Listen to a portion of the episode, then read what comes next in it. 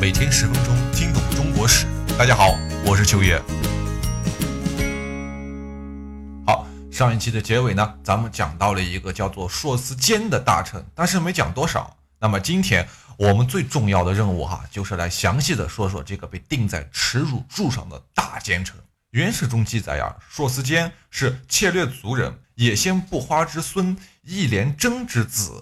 早年呀，硕斯坚这个人性情宽厚，言语其实是不多的，并不是我们平时所能看到的那般奸诈狡猾。当时呀，家里和周边的同僚都希望他能够成大器。在太定帝的初年，他承袭了父亲的官职，成为了皇帝的宿卫长，就是侍卫长了。好，然后在至顺的二年，任内八府宰相。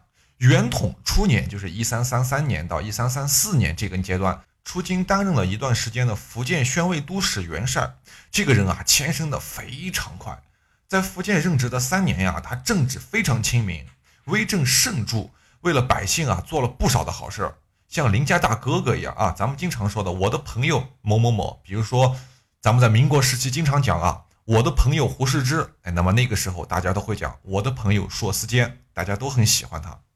到了。后至元三年（一三三七年），任江浙行中书省参政事，这是管理海运的一个职务啊。国家很国家的开支很大的程度上都要依靠海运方面的收入，所以这一年硕斯坚负责的主要就是这个方面的工作。由于他的管理有方啊，所运的三百余万担米都安全到达了京师，中途啊并没有亏损。后至元六年，他被提升为湖北道的校正联防使，还未到任，就又改为了江浙行省的左丞。这个人非常厉害。然后我们说回了福建省哈，福建省的盐法在很久之前受到了破坏，皇帝就下诏书啊，说让这个硕斯坚前往，并且研究茶盐的私卖、倒卖及出纳的这些事儿。他到任了以后啊，完全的弄清楚了当时盐法的利弊。决心停止盐法的实行。好，因为这兄弟在这个时候做的实在太好了，在执政的元年（一三四一年），又被任为了山东的苏镇联防使。二年的正月，转任陕西邢台的御史中丞。三月，再升为中正使。八月，调太府卿。大半年的时间，这家伙走完了别人一生都走不完的路，实在可怕。到了执政的四年，又拜了中书参政院事。接着又升任右丞，那么这一次算是官到头了。至正六年，又调任了御史中丞，任命翰林学士陈植，很快再为中丞，由资政使迁宣徽使。我已经晕了，人家做官就跟玩儿一样哈。我写到这儿的时候，我的脑子都不好使了，已经。终于安稳了三年哈，到至正九年，除了大宗政府的耶可扎鲁火赤这个人呢，他是一个亲王啊，他是一个宗王。其他的宗亲王室呀，都称赞他办事的精明果断。紧接着，他再为中书右丞相，这是第二次拜相，大家数着哈。第十年的正月，升为平章政事，官阶光禄大夫，这回来爵位都到头了。嚯！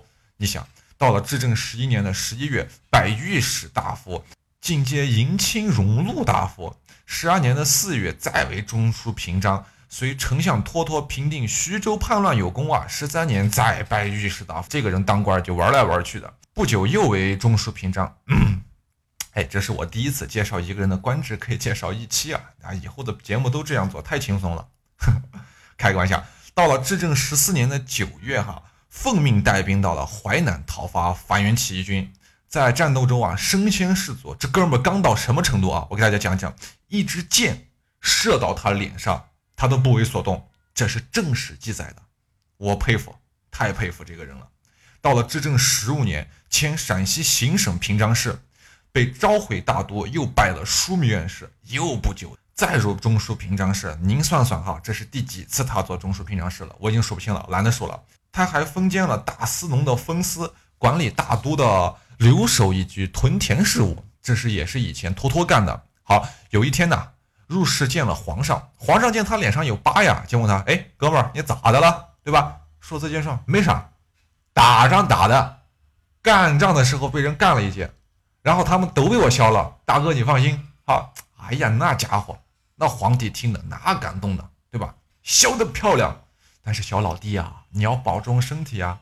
来来来来来，再升升，再升升啊，再给你升官，给你个哎首评章玩玩，咋样？好好干啊！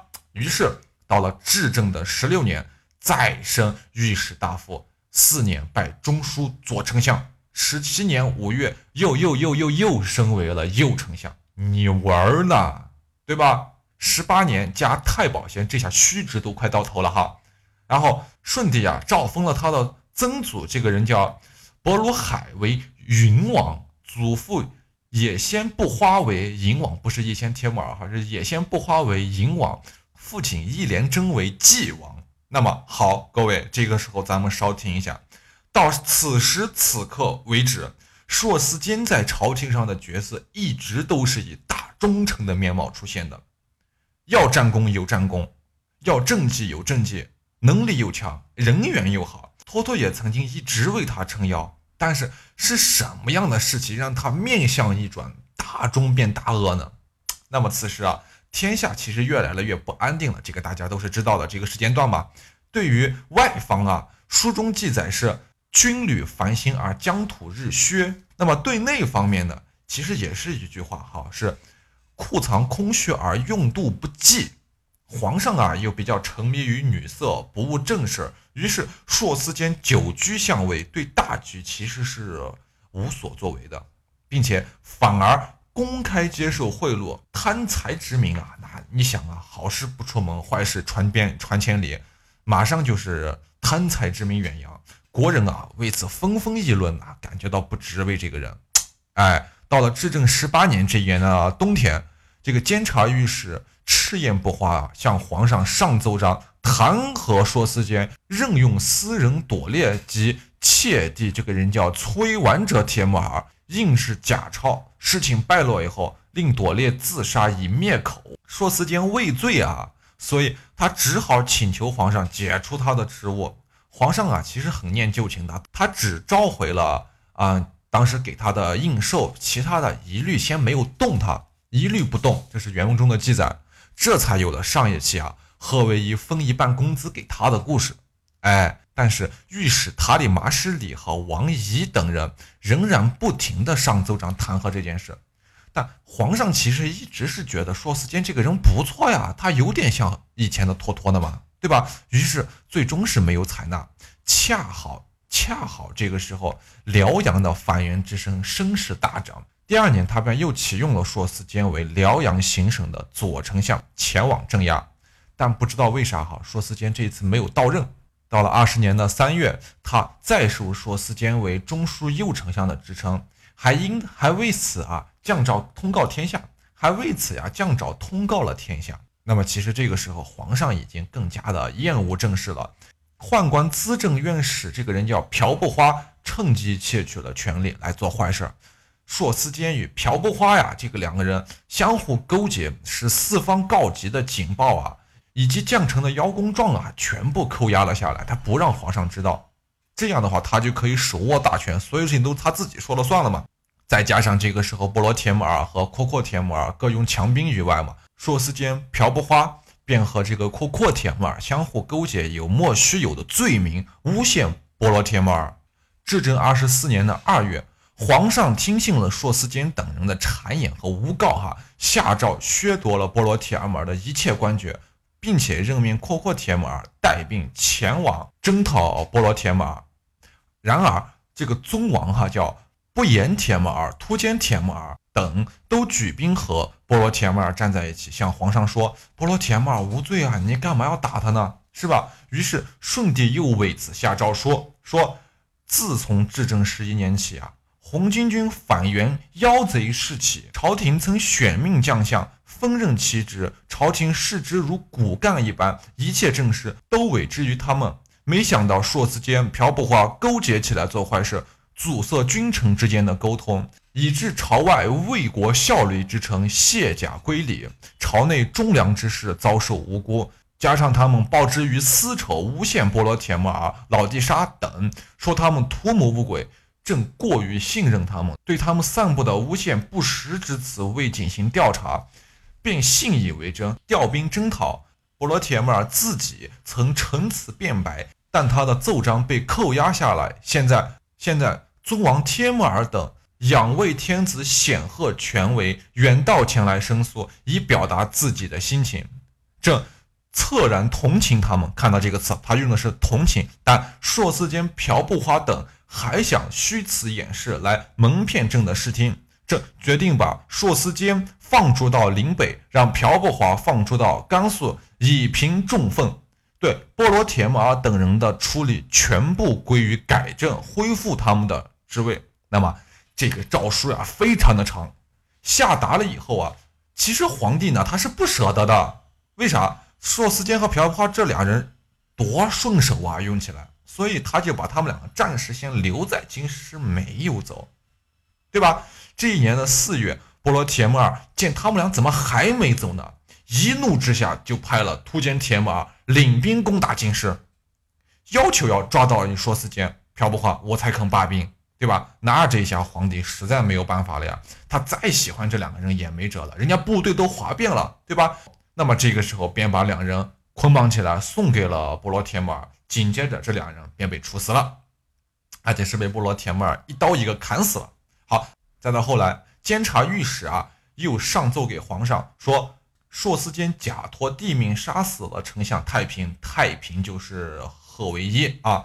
盗用版钞、私下起诏书等等这些的事情，所以虽经他死，还必须抛棺戮尸才为合适。什么叫抛棺戮尸啊？就是把棺材挖出来，把尸体砍成碎渣，对吧？戮嘛，砍戮、杀戮的那个意思。所以皇帝准了，哎，但台臣还是控诉不语。于是皇帝再没收了他们两家的所有财产，将硕思坚的儿子。宣徽使这个人叫观音奴哈，流放到了非常远的地方。好，那么薛烈族四世为丞相的有八个人，即使是当时的世臣之家，也很少能有与他们家相比的，是吧？硕思坚很早就有了才望，当了宰相以后，人们都希望他有所作为，也觉得他是可以有所作为的。但是他在国家的多事之秋，却懦于国事。贪婪无厌，这个人也使得天下往往而不可收拾。《硕思坚传》中最后是这样记载他的：议论这段历史的人，多数认为元朝的灭亡，硕思坚的罪过是非常重要的。这个家族，硕思坚为官是最大的，在他之前没有奸臣，在他之后也没有奸臣。所以啊，改变一个人的，到底是家族的基因，还是？权力熏天的诱惑。好，感谢您的收听，我是九爷。